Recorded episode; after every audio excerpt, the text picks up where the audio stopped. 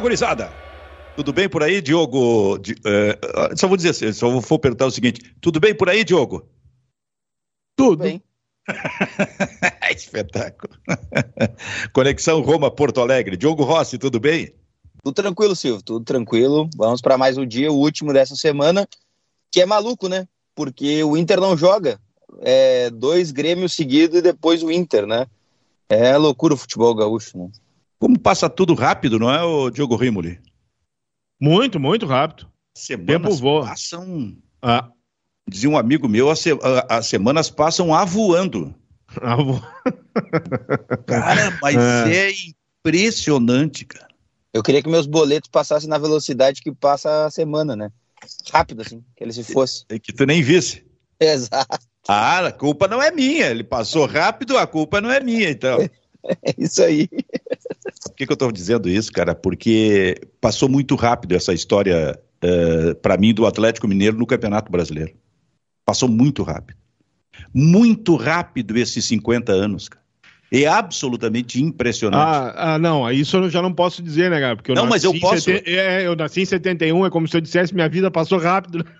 Ah, não, olha, mas olha, olha só, tu nasceste no ano do primeiro título. Isso aí tem alguns, tem algum significado, tem alguma mensagem. Procura descobrir aí. Mas o que eu quero dizer é o seguinte: às vezes eu fico pensando assim, será que eu vou conseguir alcançar o ritmo alucinante dessa gurizada, dos novos jornalistas, da época da internet? Porque sei eu, eu de alguma forma já acompanhei, já vivi tanta coisa que às vezes eu, eu, eu, eu digo para vocês que eu fico preocupado em relação a isso. Olha, não tem como eu alcançar esse ritmo todo. Mas qual ritmo tu quer alcançar que tu não alcançou ainda? não, eu quero, eu quero seguir, eu quero seguir com esse meu ritmo aí, mas é que a gurizada veio a mil, velho. Esses jovens, e não vem com essa porque tu tá no meio do caminho aí, tem um jovem aqui que tá mil aí, que a gente, que faz parte dessa nova geração de jornalistas em tempos de internet. Mas, é, na verdade, assim, é mais um, é, não é nem preocupação, só tô perguntando para mim mesmo, tô conversando para mim mesmo, porque, na verdade, o que eu quero, eu quero chegar é lá em 71, e quero chegar agora em 2021, porque, cara, eu vi aquele jogo, o Atlético Mineiro dentro de um Maracanã lotado, ganhando do Botafogo por 1 a 0, gol do Dario, que aliás está sendo pouco lembrado nesse momento hein, né, pelo pessoal de Belo Horizonte, porque só se fala e com toda justiça, é bom que se diga no Reinaldo que foi o maior centroavante da história do, do Atlético Mineiro. Mas pouco se fala no Dario, que também foi fundamental, foi exatamente esse ele, ele tem que dar entrevistas hoje, o Dario, cara, porque foi o cara que deu esse primeiro título 50 anos atrás para o Atlético Mineiro, ou não? É, eu acho que sim. É, talvez a, a, a, questão do, do Reinaldo, eu não sei, aqui é só uma ideia que eu tenho, talvez a, a questão do Reinaldo é que o Reinaldo, tecnicamente, foi um senhor centroavante, né? Diferentemente do Dario, né? O Dario foi um artilheiro, era um artilheiro nato, sabia fazer gol, é, como ninguém, fazia em grande quantidade. Ele mesmo dizia isso, que não era um grande jogador, ele sabia fazer gol. É, e o Reinaldo, diferentemente, é. Olha, Silvio, eu acho que o Reinaldo. É, junto com o Careca, dessa geração mais para trás, né, antes de Romário, antes de Ronaldo Nazário, para mim, foram os dois grandes centroavantes que eu vi jogar, o Reinaldo e também o, o, o Careca. Porque eu, eu, entendo que eles, eles conseguiam agregar uh, tudo aquilo que talvez um grande centroavante, um grande atacante deva ter. Né? Qualidade técnica, velocidade, a capacidade de definir um jogo, visão de jogo, eles reuniam tudo isso é uma pena que dois de, os dois, infelizmente os dois, se machucaram em momentos importantes em Copa do Mundo e não puderam participar de Copas do Mundo, onde talvez o Brasil tivesse melhor sorte se tivesse contado com pelo menos um deles. Mas eu não tenho dúvida nenhuma de que foram dois dos maiores centroavantes que eu vi jogar antes de Romário e Ronaldo Nazário. E talvez em função dessa questão técnica, dessa é, qualidade toda, talvez se, se reverencie nesse momento é, de maneira Sim. equivocada, tão somente o Reinaldo, né? É, tem que passar pelo, pelo Dario. Aliás, o Dario tem uma frase. Tu estava falando aí, a frase do Dario é maravilhosa, uma das, das melhores do folclore do futebol brasileiro, Diogo Rossi. Ele dizia o seguinte: eu fiz tanto gol, tanto gol na minha vida que eu não tive tempo de aprender a jogar futebol. Essa frase é maravilhosa, não é uma frase maravilhosa? Tá faltando uma frase, uma frase dessa hoje em dia. É, e eu acho que o Reinaldo tem um ponto que, que pesa positivamente para essa lembrança dele, que é a representatividade, né? Também. né? E em causas e lutas. Então acho que isso também pesa de certa forma para a lembrança do Reinaldo e é positivo é que isso o faça. O problema, como sempre, é, é esse esquecimento aí que parece que se teve em relação ao Dario, mas é o Atlético Mineiro atual. É, eu, não, eu não vi o de 71, né? Então, para mim fica mais difícil de fazer qualquer tipo de comparativo ou análise daquele time. Mas o de 2021 é campeão com todos os méritos, né? Um time completo, completo, 100% completo, com opções, é, tem ideias, é, sofre como qualquer time do futebol sofre, mas conseguiu uma vitória ontem espetacular contra o Bahia para coroar o título que veio com méritos, né? É, é e até para é, é, confirmar o que está dizendo também o Diogo Rimoli, é, para mim o seguinte, é, Reinaldo, Careca, Romário e Ronaldo, os quatro centroavantes, nos últimos 40 anos, todos eles no mesmo nível para mim, todos eles no mesmo nível, porque a gente viu jogar todos os quatro. É evidente que na hora de escolher o melhor, tu tem que buscar um critério. Normalmente se busca o critério do, do, do, de todo tipo de superação que o Ronaldo Nazário precisou e conseguiu vencer para ganhar uma Copa do Mundo, sendo o maior nome da seleção brasileira em 2002. Talvez tu busque esse critério para escolher o Ronaldo Nazário, mas todos, todos com o mesmo nível. Isso é um negócio absolutamente impressionante. Agora, quando eu brinquei lá atrás sobre se, se, eu, se eu vou alcançar o ritmo dessa gurizada, esse tipo de coisa, claro que eu estava também brincando, mas ao mesmo tempo eu estava lembrando o seguinte: a história já passou muito à minha frente. Porque aquele ano de 71, o ano em que o, o Diogo Rimoli nasceu, em que o, o Atlético Mineiro, com o gol do, do Dario, foi campeão brasileiro, foi um ano, Diogo Rossi, extraordinário para a velha rivalidade da dupla Grenal. Foi um negócio impressionante, são 50 anos dessa história. A Copa do Mundo de 70 foi realizada. Um zagueiro foi escolhido como o melhor zagueiro da Copa do Mundo, Anchieta. Atílio Genaro Anchieta, da seleção uruguaia, que inclusive jogou contra o Pelé. No ano seguinte, 71, o Grêmio foi lá e contratou o Anchieta. Na sequência, porque aquele tempo se vivia muito da resposta de um para o outro, na sequência o Inter foi, o Grêmio contratou no Nacional de Montevidéu. Aí o Internacional foi e buscou no Penharol eh, Elias Ricardo Figueroa Brander, uma, que se tornou, naquele ano de 71, que se tornou o maior zagueiro da história do Internacional, três vezes seguidas escolhido como melhor jogador da, da, da, da América do Sul em função de participações, por exemplo, em Libertadores da América. Então, aquele ano de 71 foi também para nós, para o nosso consumo interno, absolutamente impressionante. Eu vou dizer para vocês que eu nunca vi nada assim em termos de disputa direta da dupla Grenal. É, dificilmente a gente vai ver, né, Silvio? Imagina hoje Grêmio Internacional contratando o melhor zagueiro de uma Copa do Mundo, logo em seguida, após a Copa, ou um pouco antes de uma Copa. Isso é inimaginável, né? Nos dias de hoje. E eu diria até impossível de acontecer. O Internacional e o Grêmio contratando um jogador eh, desse porte que seja um jogador de grande destaque numa posição, numa, numa competição como a Copa do Mundo. Então são tempos diferentes. Uh, eu, eu acompanhei o futebol a partir de 76, que uh, comecei a, a entender um pouco melhor as coisas, já com quase seis anos, cinco anos e tudo mais. Uh, e eu peguei bastante dessa época aí, do, uh, dessa rivalidade bem aflorada, era uma coisa bem diferente. É claro que não como tu, Silvio, não, não peguei, não peguei toda essa uh, de maneira epidérmica e acompanhando tudo, todos os detalhes. mas eu acho muito interessante ver esse título do Atlético, viu? Porque nesse, nesse meio tempo aí teve tanta, tanto time bom do Atlético. Eu me lembro daquela final contra o Corinthians, que o Atlético tinha um timaço também. É, muita gente, gente boa já passou pelo Atlético Mineiro. É um clube que eu, que eu simpati, com o qual eu simpatizo muito sempre quando eu fui fazer jogos em Belo Horizonte, eu sempre tinha é, um prazer de ver a torcida do Atlético, que é bem diferente da torcida é, do Cruzeiro e bem diferente da torcida do América. É, quando a gente ia no antigo Mineirão fazer um jogo com aquele Mineirão lotado com a torcida do Atlético, era algo muito diferente. Se fala muito na torcida é, do Flamengo e do Corinthians mas é, às vezes a gente deixa de lado outras torcidas, talvez como o Grêmio Internacional, o Atlético, é, a do Bahia, a do Santa Cruz, que também em tempos idos dava o seu show. Uh, então eu fico muito satisfeito, acho que o título ficou em boas mãos e era um título iminente. Agora, o jogo de ontem foi surpreendente, né? foi, olha, foi algo que há muito tempo eu não via, porque o Bahia foi muito melhor que o Atlético, fez os 2 a 0 com merecimento e com autoridade, e eu achava que o Atlético não ia sequer empatar o jogo. Não, ir, não iria empatar o jogo. E o Atlético, em cinco minutos, faz três gols. É, foi é impressionante. impressionante. Em seguida, eu quero colocar o Grêmio na roça, na, na, na, roça, o Grêmio na roda. E aí quem vai puxar por, pelo, pelo assunto é o Diogo Rossi. O que quer falar, ô, ô, Rossi? Não, eu ia fazer um link então dessa sua análise de 71 e dos jogadores contratados, se me permite. Pois não. Em 2021, Grêmio e Inter fizeram aquilo que mais se esperava dos seus dois clubes.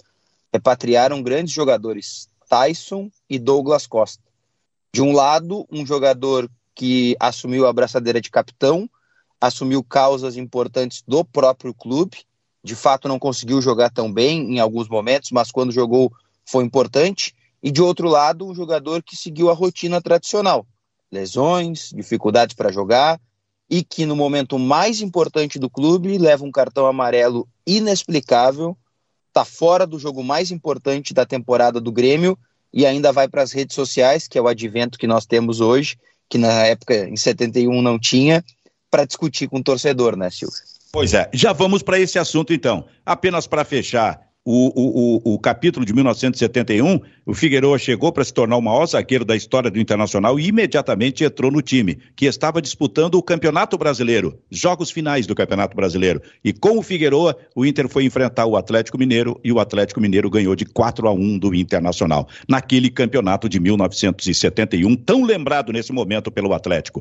Muito bem, Bairrista FC, Bairrista Futebol Clube, Vero Internet. O Bairrista Futebol Clube, com audiência também também pelo FM, Rádio Felicidade 90.3 FM, Rádio Sorriso 104.3 FM e nos canais do Grupo Bairrista. Eu falei que vou começar contigo, tu até puxasse pelo Douglas Costa, não sei se tu quer começar por aí, ou começamos, afinal de contas, pela vitória eh, importante do Grêmio, que fez o torcedor voltar a sonhar com a possibilidade de fugir do rebaixamento, Diogo Rossi. É que eu acho que tudo é um contexto, viu, Silvio? O Grêmio jogou bem e talvez tenha feito o melhor jogo seu no Campeonato Brasileiro. Talvez tarde demais, é verdade, né? E que cria aquela incógnita na cabeça de todos nós, né? Sejam os analistas, sejam os torcedores, seja quem for. Por que o Grêmio não conseguiu jogar nenhuma vez no Campeonato Brasileiro dessa, dessa forma? Por quê? O que, que aconteceu até a 36 rodada do Campeonato Brasileiro que no caso era a 35 ontem, para o Grêmio conseguir jogar dessa forma. Um time consistente, que atacou, que buscou, que se defendeu bem, que teve o Douglas Costa como uma peça que oscilou em relação aos seus companheiros, foi o que menos conseguiu jogar bem em relação aos seus companheiros e que culminou num torcedor motivado para o jogo contra o Corinthians, esperançoso na possibilidade de vencer o Corinthians fora de casa né? E ao mesmo tempo viu o seu grande jogador, o seu ídolo, acho que eu posso chamar assim, não sei se a torcida do Grêmio considera o Douglas Costa um ídolo, tomando um cartão besta, bobo, imbecil, é, burro, não sei qual palavra mais que eu posso utilizar para o cartão que ele burro, tomou. O, tu não, burro tu não pode usar para o cartão, a expressão burro, porque essa já está, inclusive, com ah, registrada. É, tá a expressão já está registrada. Ele foi infantil, né? Ele foi infantil. Isso. Foi. Irresponsável. Totalmente irresponsável. Exatamente. Totalmente irresponsável. Um jogador de Copa do Mundo que sabe que está pendurado, que sabe que tem uma regra. Não pode. Não pode. E pior, né? Depois vai para as redes sociais dizer o que a imagem desmente ele. Desmente. Dizendo que o árbitro manda ele sair pelo. sair por onde ele quiser e depois ele sai por onde não deveria e toma o cartão. 100% irresponsável. Era uma noite para o torcedor do Grêmio ir para casa pensando única e especificamente em 90 minutos nós precisamos vencer para permanecer no Campeonato Brasileiro. O torcedor do Grêmio foi para casa pensando que imbecilidade que fez o Douglas Costa. Mais do que isso, com discussão do Douglas Costa com torcedores do Grêmio pelas redes sociais. É, Diogo é, é, assim, ó. É... Eu, eu, eu tenho uma, uma, talvez uma visão quase isolada e um pouco particular em relação ao jogo de ontem, tá? Eu não acho que a melhor partida do Grêmio foi a de ontem. E eu vou explicar por quê. Eu acho, por exemplo, pode ser parecer paradoxo, tudo bem, eh, eu, eu aceito essa crítica, é, pode parecer inco eh, incoerente, eu também aceito essa crítica, mas para mim a melhor partida do Grêmio nesse ano foi contra o Atlético Mineiro, mesmo que tenha perdido. E por que, que eu acho isso? porque enfrentou um adversário de maior qualidade e enfrentou um adversário que o Grêmio conseguiu amarrar naquele jogo. O Atlético não jogou em função do Grêmio. O Grêmio conseguiu fazer com que o Atlético ficasse suplantado. E teve inúmeras oportunidades, criou, marcou bem, claro, perdeu o jogo. E por que, que eu digo que eu não acho que foi melhor que a atuação de ontem? Porque ontem o Grêmio fez o básico, mas o Grêmio sequer fez força para vencer o São Paulo. O Grêmio venceu o São Paulo de maneira natural, porque o São Paulo não esboçou e não exige nenhum tipo de reação e não exigiu nada do Grêmio. Aqui não tira o mérito do Grêmio que fez uma partida, fez a partida que tinha que fazer, mas em compensação, ele enfrentou um adversário, a meu juízo, amorfo, um adversário morto, um adversário sem elan, sem galhardia, um adversário sem nada. E por isso que eu reputo que aquela partida no Mineirão contra o melhor time do Campeonato Brasileiro, para mim, foi melhor. Mas isso não diminui o feito do Grêmio de ter vencido, que é o que tinha que fazer. Bom, dito isso, acho que o destaque. É, é que eu acho, eu, eu, só para completar, eu, primeiro, eu acho que o Grêmio fez mais do que o básico. Ainda que eu possa concordar contigo que, pelo menos para debate, vale lembrar da partida contra o Atlético Mineiro. Mas o Grêmio fez mais do que o básico, porque tu pega a dupla de zagueiros do Grêmio, porra, cara. Jeromel, independentemente do mau futebol do São Paulo. Mas Jeromel e Kahneman ontem, a dupla, para mim, se completou como porque o Grêmio tá com saudade do Jeromel e Kahneman, que não jogam mais há dois anos, e ontem ela estava firme nesse aspecto. O Grêmio fez mais do que o básico nesta ideia de mais intensidade, de uma marcação lá na frente que pressionava realmente a saída do São Paulo, uh, pela atuação individual do, de alguns jogadores, o Thiago. Uh, o Thiago Santos fez mais do que o básico que o básico é o que ele naturalmente faz, mas hoje ele fez mais, ele jogou melhor é, do que normalmente ele joga, foi mais completo, digamos assim. E um outro detalhe, o Grêmio jogou bem os dois tempos, isso também é uma novidade para o Grêmio nesse Campeonato Brasileiro, cara. Isto é, uh, Diogo Rimoli, absolutamente impressionante que o Grêmio foi conseguir, foi conseguir isso e, e tinha, no teu entender, conseguido lá atrás, na partida contra o Atlético Mineiro, mas o Grêmio foi conseguir isso faltando três jogos apenas para encerrar o campeonato. Por que não conseguiu faltando seis ou sete jogos para ter uma sequência. Aliás, essa é uma dúvida que eu tenho. Terá sequência no próximo domingo?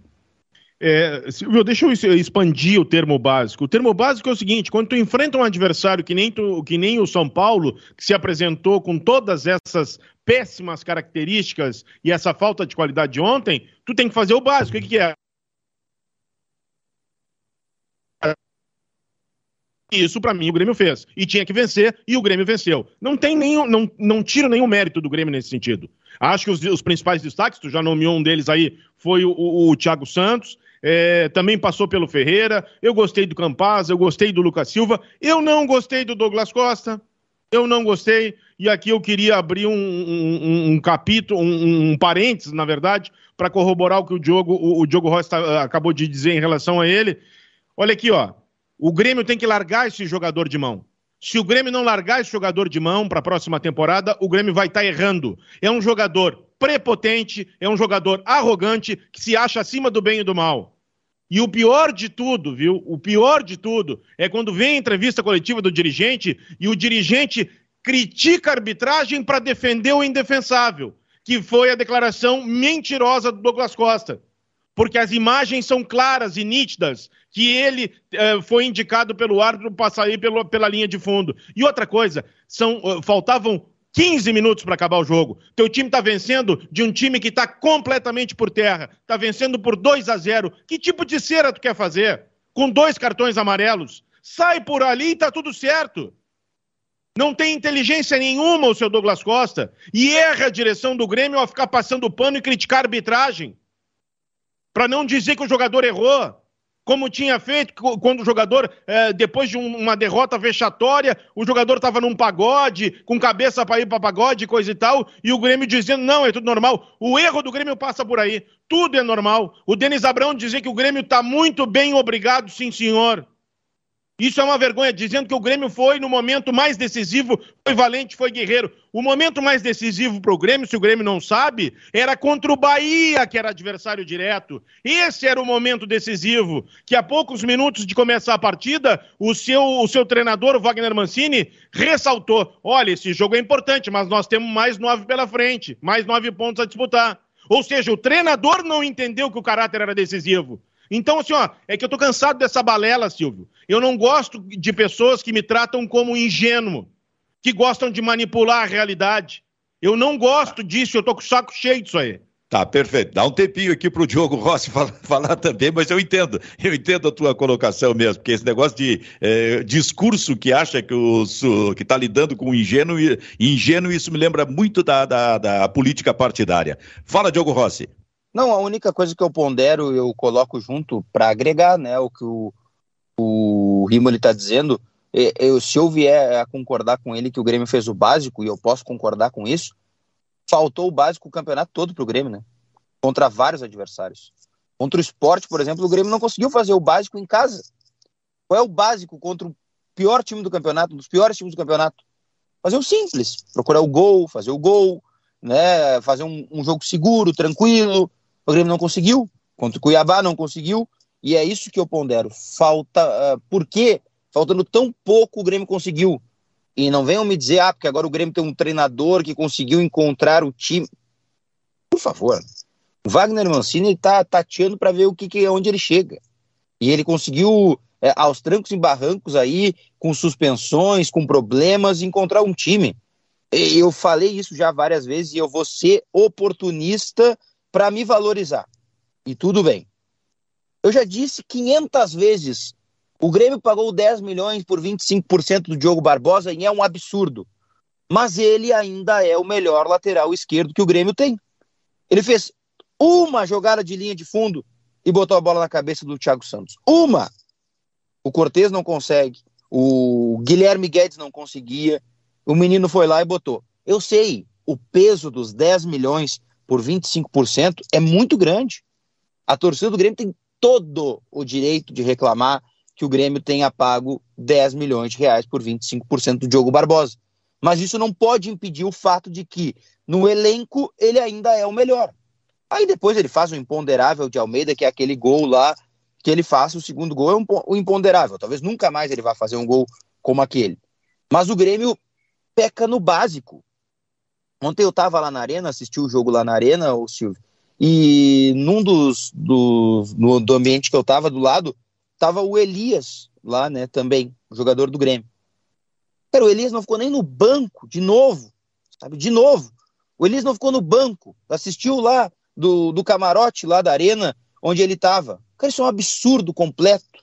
Outro jogador, ontem não precisou do Elias e tudo bem, mas outro absurdo, sabe, coisas assim que é, vão ficando, vão ficando. Mas é aquela coisa, Silvio. Tudo que importa agora são os próximos 90 minutos contra o Corinthians. E eu tenho dúvidas. Tenho muitas dúvidas se o Grêmio vai conseguir repetir é o jogo que fez contra o São Paulo. É, é, é, é praticamente impossível repetir aquele ritmo. Claro. Porque, porque aquele jogo é o jogo do, jogar no limite.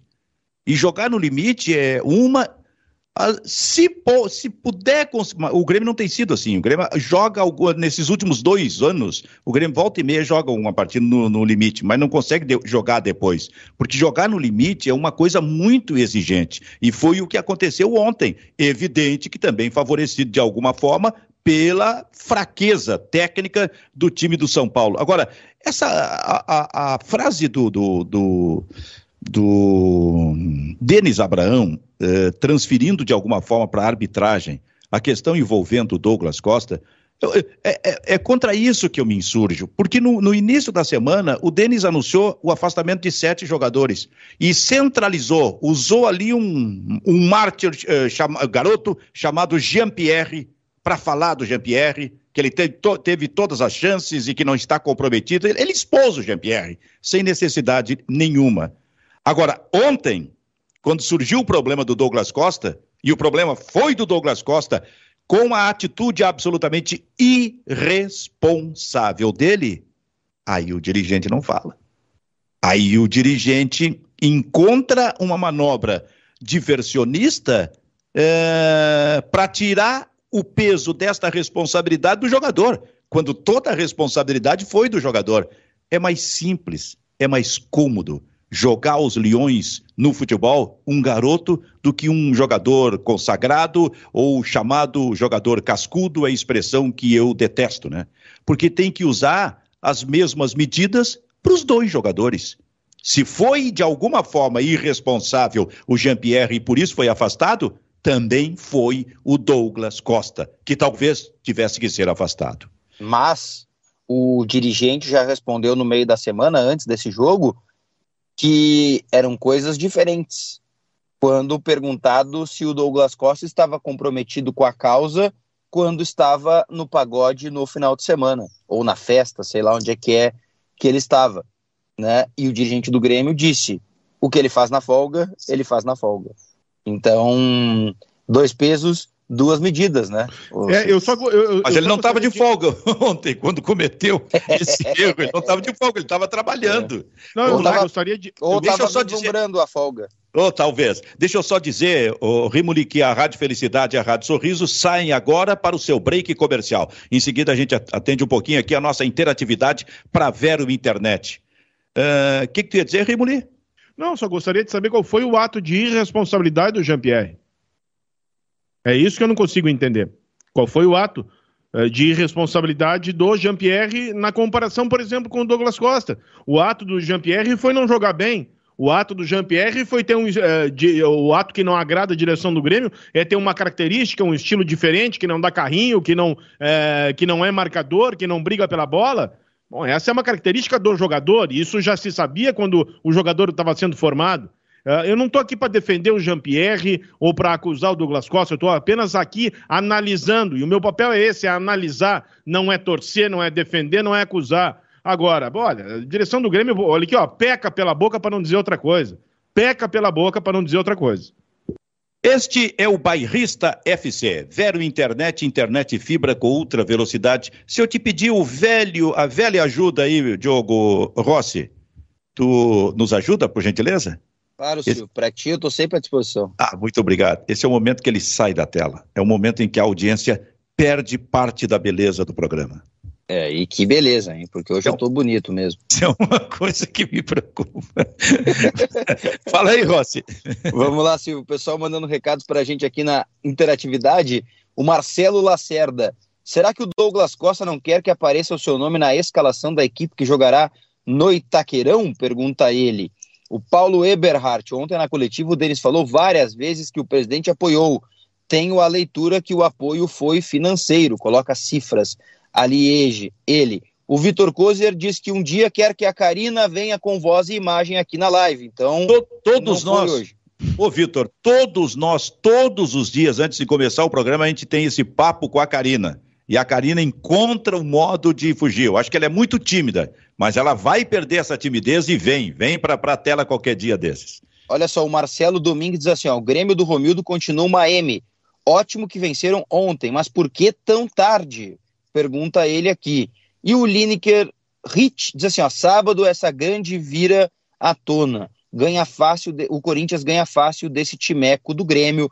Muita gente mandando recado e participando, mais de 200 pessoas conosco. Deixem o like e se inscrevam no canal, Silvio. Lembrando que o jogo é domingo, do Grêmio Isso. contra o Corinthians. E, o, e, e, quem falou aí, o último que falou foi Lineker. Lineker, é. Isso é nome de goleador de Copa do Mundo, rapaz. Lineker Hit era ele. É, tu imagina nome de goleador de Copa do Mundo, Rimoli? É, não, e nome de cantor a, também, né? A, pois é, rapaz, olha só.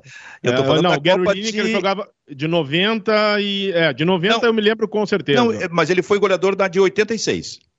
Ah, sim, sim, tá falando de goleador. Tá, é, goleador tá. da, de, na Copa de 86. Era um Hoje senhor é um bom... centroavante também, era um senhor centroavante também. É verdade. Hoje é um bom dia para falar de goleadores também, Silvio. No finzinho do programa dá para falar. Tá anotado aqui. Tá anotado aqui. É, não, eu, eu também tenho uma coisa para falar. Não, nome, com, o primeiro nome começa por C e o segundo começa por R. Está anotado aqui. Que, que é, é não, o, não, eu também tenho uma coisa para falar sobre goleadores, mas eu tenho certeza que não é o mesmo do, do, do Rossi. É, e o meu começa com M e acaba. É, os dois nomes. O primeiro começa com M e o segundo começa com S. E ontem eu tive um papo com conterrâneos desse cara. É. É, é aqui, quando eu fui, fui no MET, tava falando com o pessoal e o pessoal tava em êxtase. Mas a gente deixa para o final do programa. Tava falando em, em português ou em italiano? Não, não tem, não, não, em, em italiano, não, português não, não rola, não rola. Ah, eu tô só provocando aí para dizer que tu fala italiano aqui. Então, em seguida, a gente vai falar sobre goleadores aqui. Mas, completando esse capítulo do Grêmio, porque também tem o Internacional. Só que o Inter joga só na segunda-feira contra o Atlético Goianiense, que joga hoje contra a Chapecoense. Tem esses jogos também hoje fundamentais para a situação do Grêmio em termos de classificação no Campeonato Brasileiro também. Vamos falar a respeito destes jogos. Mas só para fechar de Grêmio, eu realmente tenho uma curiosidade danada para o jogo do próximo domingo. Será de onde o Grêmio vai tirar forças para manter esse ritmo que teve ontem no jogo contra o São Paulo, contra um time que, que é bem melhor nesse momento do que o São Paulo, mais estruturado? Onde o Grêmio vai? Porque o Grêmio precisa, precisa do resultado diante do time do Corinthians e vai enfrentar, entre aspas, uma verdadeira guerra, uma verdadeira guerra lá em São Paulo nessa partida das quatro da tarde. Essa é a minha curiosidade para o próximo domingo. É, eu tenho para mim, Silvio, que o Grêmio tem que fazer o óbvio, tá? Contra o Corinthians. Por mais ridículo que possa parecer, eu acho que o Grêmio tem que fazer o óbvio. O time que jogou contra o São Paulo, ele tem que ter tem que sofrer pouquíssimas alterações. A saída do Douglas Costa, a entrada do Robert, talvez, ou do Alisson, né? Que eu sei que a torcida detesta o Alisson, mas é um jogo que o Grêmio certamente vai se defender muito mais do que atacar, né? Mas eu, eu, eu apostaria no Jonathan Robert, fosse eu o treinador, né? E assim, eu sou eu sou do momento, né, Silvio? Eu sou daquela coisa assim, do que do que precisa. Eu tenho lá minhas dúvidas se o Grêmio tem que jogar com o Campas nesse jogo contra o Corinthians. Né? Esse é o jogo que talvez o Grêmio não precise do Campas. No erro lá contra o Bahia, o Grêmio jogou com três volantes. Né? E era o jogo para o Grêmio ganhar. Eu sei que o Grêmio tem ganhado o Corinthians também, né? Mas é um jogo muito mais difícil, muito mais é, é complexo, é cheio de imponderáveis. Eu não sei se eu não ia para a retranquinha básica contra o Corinthians, né? Bota todo mundo atrás da linha da bola e a correria do Jonathan Robert e do Ferreira lá na frente. Rádio Felicidade e Rádio Sorriso, de volta conosco aqui no Bairrista Futebol Clube. É, hoje tem Atlético do Paraná e Cuiabá. Isso. É o jogo para o Atlético do Paraná ganhar, tem toda a possibilidade, chegar nos 45, fugir do rebaixamento. E aí o Cuiabá fica ali com 43 pontos que ainda assim são quatro pontos mais do que o Grêmio, e os dois ainda terão duas partidas a realizar. Hoje tem Chapecoense contra Atlético Goianiense. É o jogo para o Atlético Goianiense ganhar, né? Definitivamente fugir do rebaixamento, porque se não ganhar um jogo como esse na, nessa situação, bom, aí é demais. E tem o Juventude contra o Fortaleza. O jogo é lá em Fortaleza. Se o Juventude surpreende e ganha esse jogo, o Juventude vai a 46 pontos, foge do rebaixamento. Então, Rimoli e Rossi, a noite é especial para o Grêmio em termos de atenção, para saber o que, que vai acontecer com o Grêmio, que hoje está quatro pontos à frente, quatro, né? Quatro pontos à frente do 16 colocado, que é o Atlético Paranaense nesse momento, mas que provavelmente à noite ficará cinco pontos, quatro pontos à frente, não, quatro pontos atrás, eu quero dizer, do Atlético três, do Paraná. Três, três. Não, o Atlético tem 42. 42. 42 e o Grêmio ah, 39. Perfeito.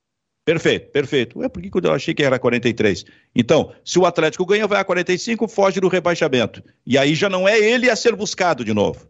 Aí, que, qual vai ser o time a ser buscado a partir da noite de hoje? Posso falar minha loucura, minha insanidade, ô Rimoli? Pode vai falar. lá. Eu tenho para mim que o melhor resultado pro Grêmio hoje é o empate do Juventude contra o Fortaleza. E eu explico por quê além da vitória do Atlético Paranaense contra o Cuiabá. Porque o Fortaleza terá que jogar contra o Cuiabá, que é o próximo adversário do Cuiabá, precisando ganhar para não perder a vaga direta na Libertadores da América. Então, eu tenho para mim que o melhor resultado para o Grêmio é o empate do Juventude contra o Fortaleza. Que aí o Fortaleza se obriga a ganhar do Cuiabá, e eu tenho para mim, e aí é uma opinião puramente particular, que o Cuiabá não faz nenhum ponto mais até o final do Campeonato Brasileiro. É, eu, eu não. Eu, eu discordo eh, na, nas duas questões do Rossi, porque eu, eu acho que o, o empate do Juventude é um grande resultado para o Juventude. Né? Eu acho que é um grande resultado para o Juventude. Claro que eu entendo o que o Rossi está colocando, que vai deixar, na verdade, o outro time, né, o próximo adversário do Cuiabá mais motivado. Mas aí eu vejo o seguinte, ó, eu acho que eu acho que o jogo do Juventude é muito difícil, mas um, um, um ponto é um, algo muito interessante para o Juventude é, que a, começa a se distanciar, porque se o Juventude atinge 44, o Grêmio só passa o Juventude se, se o Grêmio vencer os dois, porque o Grêmio não pode chegar a 44. O Grêmio só vai, poderia chegar a 43 ou 45. 44 o Grêmio não consegue atingir. Então eu acho que o empate para o Juventude é bom para o Juventude e eu acho que é ruim para o Grêmio. Eu acho que é ruim para o Grêmio. É, agora, em relação ao Cuiabá, é, eu acho que é a tabela mais complicada mas eu não acredito que o Cuiabá não vá fazer mais nenhum ponto. E fazendo mais um ponto nesses nove que tem para disputar, também já coloca o Grêmio numa situação delicada. Eu, eu continuo com a minha mesma, a minha mesma posição olhando para a tabela. Eu acho muito difícil o Grêmio escapar. Esse jogo contra o Corinthians é muito difícil, muito complicado mesmo. É, e eu continuo com a minha mesma opinião. Eu acho que o Grêmio não escapa e acho agora também que o Bahia está nessa mesma, tá nessa mesma, nessa mesma briga com o Grêmio. E acho que a tendência é os dois caírem junto. Tem uma é. coisa, Silvio e, e Rimoli. O jogo do Juventude é depois do jogo do Cuiabá, né? Depois. Se o Cuiabá não fizer nenhum ponto contra o Atlético Paranaense, eu entendo que essa ponderação do Juventude conseguir um pontinho e o Fortaleza ir para o próximo jogo precisando ganhar seja boa.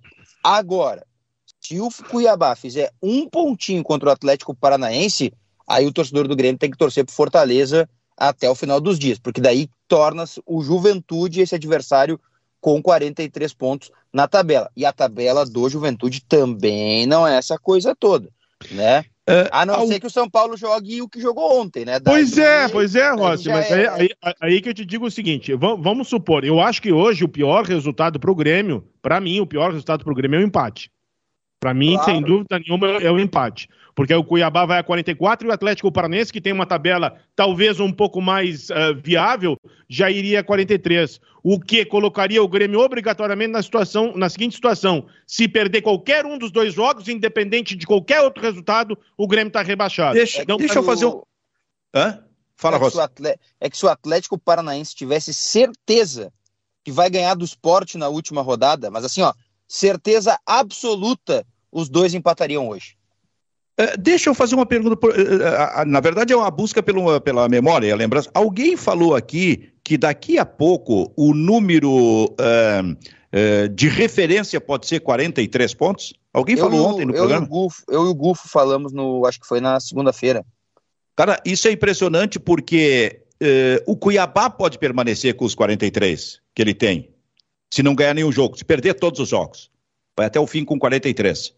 O Juventude, se perder todos os seus jogos, também fica com 43, quatro pontos à frente do Grêmio. Mas, de qualquer maneira, como o Rimo lhe falou, o Grêmio precisa ganhar as duas partidas, porque se o Grêmio ganhar, perder, aliás, para o Corinthians no próximo domingo, o Grêmio não chega aos 43. Então, se o Grêmio perder, não precisa mais, ou estou enganado, o Juventude e o Cuiabá ganhar de ninguém até o final. Não precisa ganhar Isso. nem um ponto, um ponto sequer, é, se é, o Grêmio perder. É é, é que, na verdade, é o seguinte, Silvio.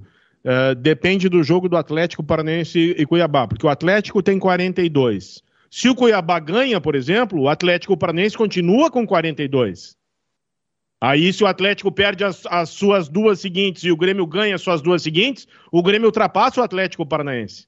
Não, mas aí se o Grêmio ganha, eu tô, eu tô, eu, eu tô trabalhando com a ideia do Grêmio perder para o Corinthians e aí os times não vão precisar mais de 43 é. pontos para escapar do rebaixamento. Se o Atlético Paranaense vencer o Cuiabá hoje e o Grêmio perder para o Corinthians, está rebaixado. Não precisa é. nem vencer, o Rossi, só empatar. E tem um detalhe, e tem um não, detalhe empatar... aqui. Ah, é, porque iria É, empatar. Certo. É. E tem um detalhe aqui, o Grêmio tem 11 vitórias, o Atlético do Paraná tem 12. Os dois podem chegar, nesse caso, eh, se o Grêmio ganha uma e o Atlético do Paraná perde, perde todas até o final, os dois chegariam a, com 42 pontos e aí os critérios, algum critério é que iria decidir. É por isso que eu é, pondero o Cuiabá, né? Pelo número uh, de vitórias, tem nove, né?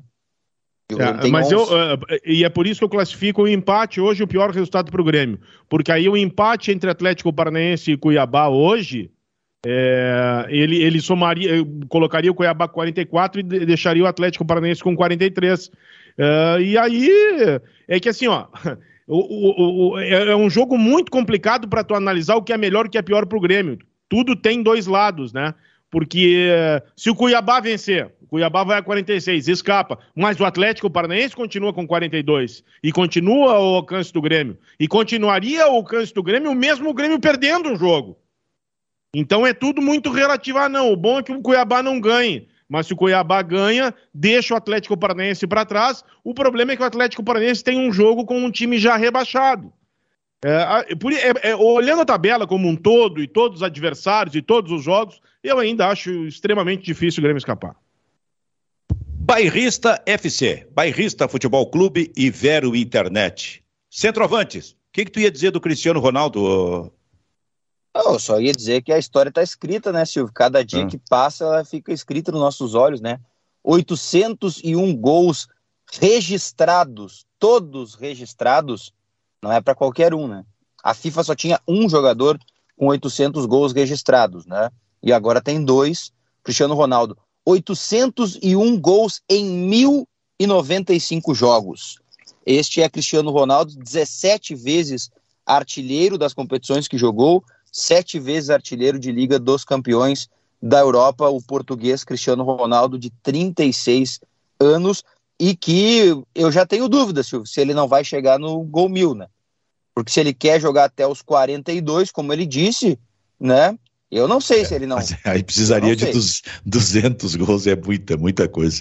É, mas é, ele é o Cristiano é Ronaldo. Muita coisa. Né? Se eu fosse eu o Cristiano sei. Ronaldo, mas se eu fosse o Cristiano Ronaldo, eu vou dar uma, uma sugestão para o Cristiano Ronaldo daqui, um conselho daqui. Eu sei não que tá sendo tá... parar, tá bom. Eu sei que ele está acompanhando o programa.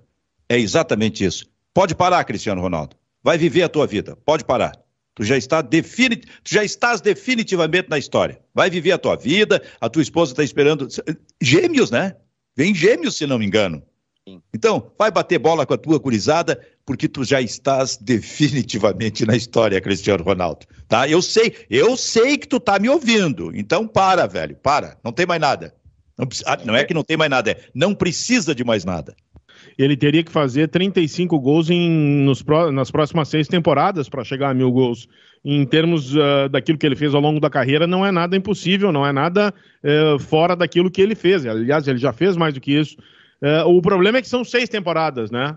Mas, de qualquer maneira, eu acho que nada diminui. É, é nada... é evidente, ele é um. Tem gente que chama de robô, ele é uma máquina, esse cara, é uma máquina. Mas até as máquinas vão sentir, né? Vai chegar um momento que o cara vai sentir. Porque o cara, sei eu, não, é, o, o, cara é um, é um maluco, é um, é um profissional assim, é, é, que, é só o futebol, é o futebol, é o futebol. É difícil tu encontrar gente com, com esse foco, ainda mais um jogador desse tamanho aí, pois ele é exatamente assim, mas vai chegar um momento em que ele vai sentir, é evidente, né?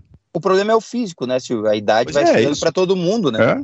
Ele vai fazer 37 anos já na próxima temporada. E, e ele, tem, ele tem talvez o maior desafio da carreira no início do próximo ano, né, Silvio? E aí é o problema que eu, eu vou fazer uma comparação que é, que é que talvez seja ridícula, mas vai entender. O presidente Romildo Bolsonaro Júnior disse que de nada valem os títulos que ele conquistou, a Libertadores, a Copa do Brasil, porque a grande mancha vai ser cair para a Série B. Isso vai ser superior. Tudo isso que o Cristiano Ronaldo faz, talvez não valha de nada para alguns, né, inconsequentes, se Portugal ficar fora da Copa do Mundo. Então o maior ah, desafio ah, dele é a Copa não. do Mundo. Não, não, Rossi, não dá, não dá. Aí eu acho que não. Ele, pô, a, Portugal conquistou uma competição como a Eurocopa. É, é eu, machu... eu, não penso assim, mas os inconsequentes é. pensam. É, não, eu, mas eu, eu, não, eu não concordo com quem pensa assim, porque. E outra coisa, Portugal não é uma superpotência eh, em termos de Copa do Mundo para tu eh, querer eh, manchar a carreira ou diminuir a carreira de um jogador como Cristiano Ronaldo por ter ficado de, uma, de fora de uma, de uma eventualmente ficar de fora de uma Copa do Mundo. Num grupo que é extremamente difícil, né? Que inclusive vão se enfrentar, muito provavelmente, se não tiver nenhuma zebra, vão lutar diretamente por uma vaga, os dois últimos campeões da, da Eurocopa. A, a, a, Eurocopa 2016 foi conquistada por Portugal, com o comando do Cristiano Ronaldo, e a de 2020, ainda que tenha sido jogada em 2021, pela Itália, no comando de Jorginho, Donnarumma e, e tanta gente ainda de qualidade. Então, eu acho que seria extremamente injusto, inoportuno e errado fazer esse tipo de, de crítica ao Cristiano, Cristiano Ronaldo. Em relação ao jogador que eu estava falando, se, se, tu me permite, aproveitando o ensejo aí, eu estava falando do Mohamed Salah, o egípcio que, olha, o que está jogando de bola esse cara, e não é a primeira vez, e não é a primeira temporada. A temporada recém começou, recém começou não, ela está quase atingindo a metade aqui na Europa.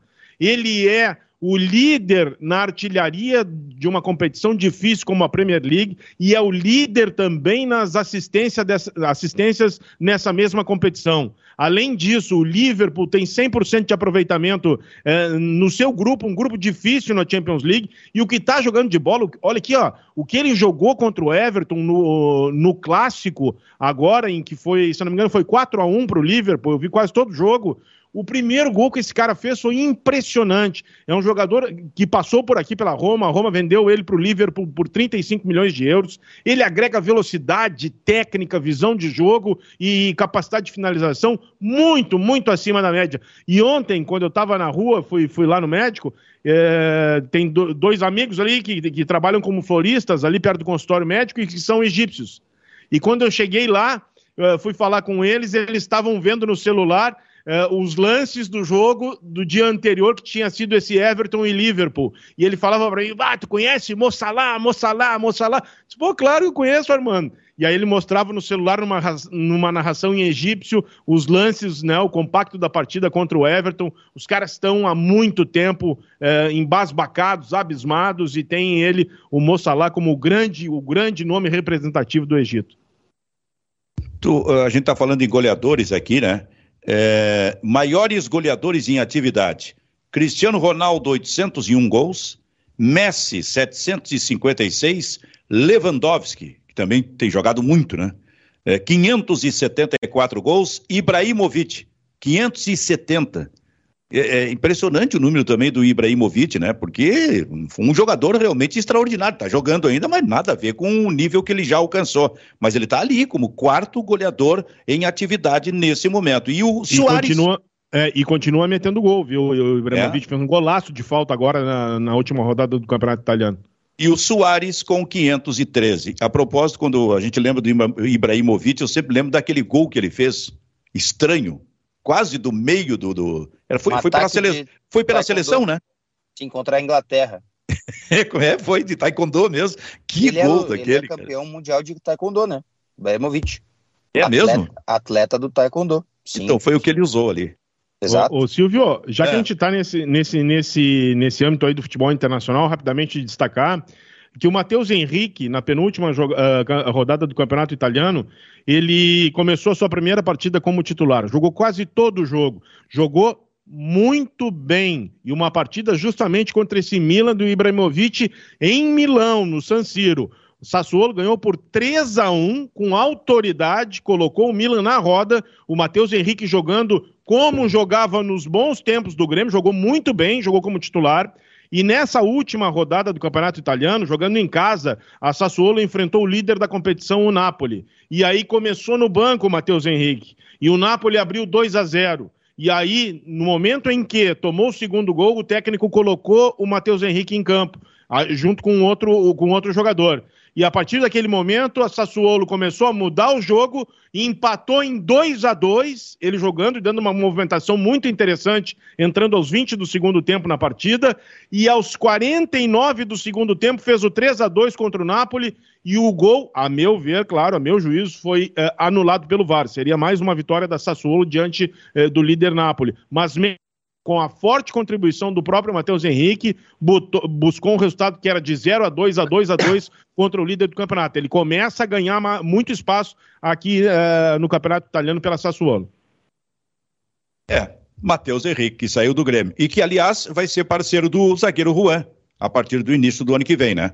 A barca não é ruim, viu, Silvio? A barca não é ruim, viu? Eu, eu, vejo muita gente ironizando. Ah, quem é Sassuolo? Que time é esse? E tudo mais. Como é que larga o Grêmio para vir para um time desses? Um time mequetrefe? Não, é um time. As pessoas se enganam muito. É um time de uma região muito rica na Europa, da cidade eh, de Reggio Emília uh, na região da Emília-Romanha. É um time que, que a gente pode comparar muito com aquilo que faz o Atalanta. É um time que tem um belo estádio, uma bela estrutura, um grande patrocinador, paga sempre em dia. A barca não é ruim. E há anos que já está na primeira divisão do futebol o, italiano. O Rogério está ainda aí, ô Diogo? O lateral que agora virou meia, que era do tá, Inter? e é titular. É, o Rogério, lateral esquerdo do Inter, que foi para Juventus, né? Depois foi para o Sassuolo. Saiu jovem é daqui, né? E Saiu é jovem daqui, né? Sim, nem jogou no principal do Inter. isso jogou. é normal. Isso é normal. Por falar nisso, o Inter, é, para pensar em pré-Libertadores, Diogo Rossi, tem que, para começo de assunto, tem que ganhar as duas partidas que restam. Sim, sendo que a última é contra o adversário praticamente direto aí, que vai querer uma vaga direta na Libertadores, que é o Bragantino, né? Fora de casa. É, mas o Bragantino tá cambaleante no campeonato também, né? O primeiro jogo é contra o Atlético Goianiense, segunda-feira, o Inter é obrigado a vencer. Mas o impactante do Inter tem sido o mercado, né, Silvio? O mercado de transferências, a forma como o Inter tem se movimentado e a fotografia que de fato parece que vai mudar mesmo. Vai mudar. O Lomba tá saindo, o Inter deu uma procurada no Moisés, mas as coisas estão assim, ó, tranco e barranco, passa por um buraco, vai e volta, vai e volta. E o Bosquilha interessa o Atlético Paranaense, pode deixar o Inter também, né? O Kehler tá voltando, o Inter promete um rodízio de goleiros no Campeonato Gaúcho para testar o Kehler.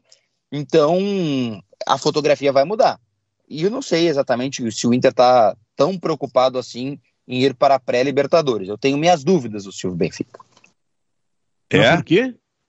Não, eu tenho minhas dúvidas porque eu não sei se isso não, não travaria um pouco a, a próxima temporada, daqui a pouco estar direto numa competição como a Sul-Americana. Ninguém me disse isso, tá? Eu estou observando pelo que eu estou vendo, né? Que é, não deu, a gente vai ter que ficar como ficou aí pela Sul-Americana, é uma pena, vai ser trocado o treinador, as coisas vão ser reformuladas e aconteceu. Tu acha que isso diminuiria a pressão dentro dessa reformulação que pretende acho que fazer? Sim. Acho que sim, bastante, bastante, bastante. Porque também é, vai ter que trazer é, novos jogadores, né? Que é, que é a situação, a, não, a situação do Inter é muito confortável, né, Silvio? É realmente muito confortável. Eu não tenho dúvida nenhuma disso.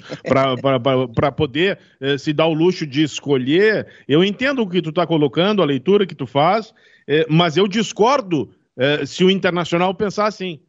Eu jamais pensaria assim que disputar uma competição é, de maior porte como a, como, a, como a Libertadores da América é prejudicial em relação a, a disputar uma competição já com um, numa, numa situação mais direta como a, como a Sul-Americana. Eu acho que a Sul-Americana é uma competição interessante, acho que é muito importante vencer, mas eu acho que a Libertadores ela é, ela tá muito acima e mesmo que tem, porque é o seguinte, ó, se o Inter chegar nessa condição de só conseguir uma vaga na, na pré-Libertadores, que me parece que é a única coisa que resta ao Inter, é, é por próprio demérito do Inter. É por própria incompetência do Internacional. Tem que jogar para ganhar e tentar chegar na competição. Mas, como eu disse, é tudo muito confortável para o Internacional. É, é, só me parece assim, não é nem que o Inter pense que seja melhor jogar Sul-Americana. O que eu tenho visto, o que eu tenho avaliado é não deu, sabe? Não deu para chegar onde de fato queria, que era a Libertadores na vaga direta, né? Então assim, é, a pré-Libertadores vai ser muito comemorada, é bom, mas é um planejamento quebrado, né? Que fica torto, que, que não é exatamente aquilo que, que se pensava. Então, é mais ou menos assim, tu olha para o lado e vê assim, opa, tem uma coisa aqui que está me interessando um pouquinho mais. Daqui a pouco seja até por este lado, assim, seja desta maneira, entende? Internacional está muito de olho no Grêmio no jogo de fim de semana contra o Corinthians. Aliás, ah, o maior, mas... aliás, o maior temor do Internacional nesse momento é imaginar o Grêmio fugindo do rebaixamento, escapando do rebaixamento. Isso vai fazer o Baldaço e companhia se mandarem realmente do Rio Grande do Sul. Eles vão se mandar, porque ontem Não. à noite, então, a preocupação com o negócio ia ser São Paulo, ele estava dando pau no São Paulo. Esse tipo de... Não, em nível de torcida eu até entendo esse tipo de preocupação, claro, né? Claro. Agora, em nível de direção, não. Me parece de... que, não, o Grêmio. Tem, tem, tem certeza? Não, é, em nível de torcida eu entendo Em nível de direção, não. Eu não, não entendo. Tu não entende. E eu concordo contigo. Mas tu acha que a direção não está também dando uma conferida muito forte? É, é, é, é, que talvez se o Grêmio caia, todos os problemas do Internacional estarão resolvidos, né? E tudo se acomoda, tá tudo Contrário certo. Contrário senso, se o Grêmio escapa, os, os problemas do Internacional estarão mais expostos ainda.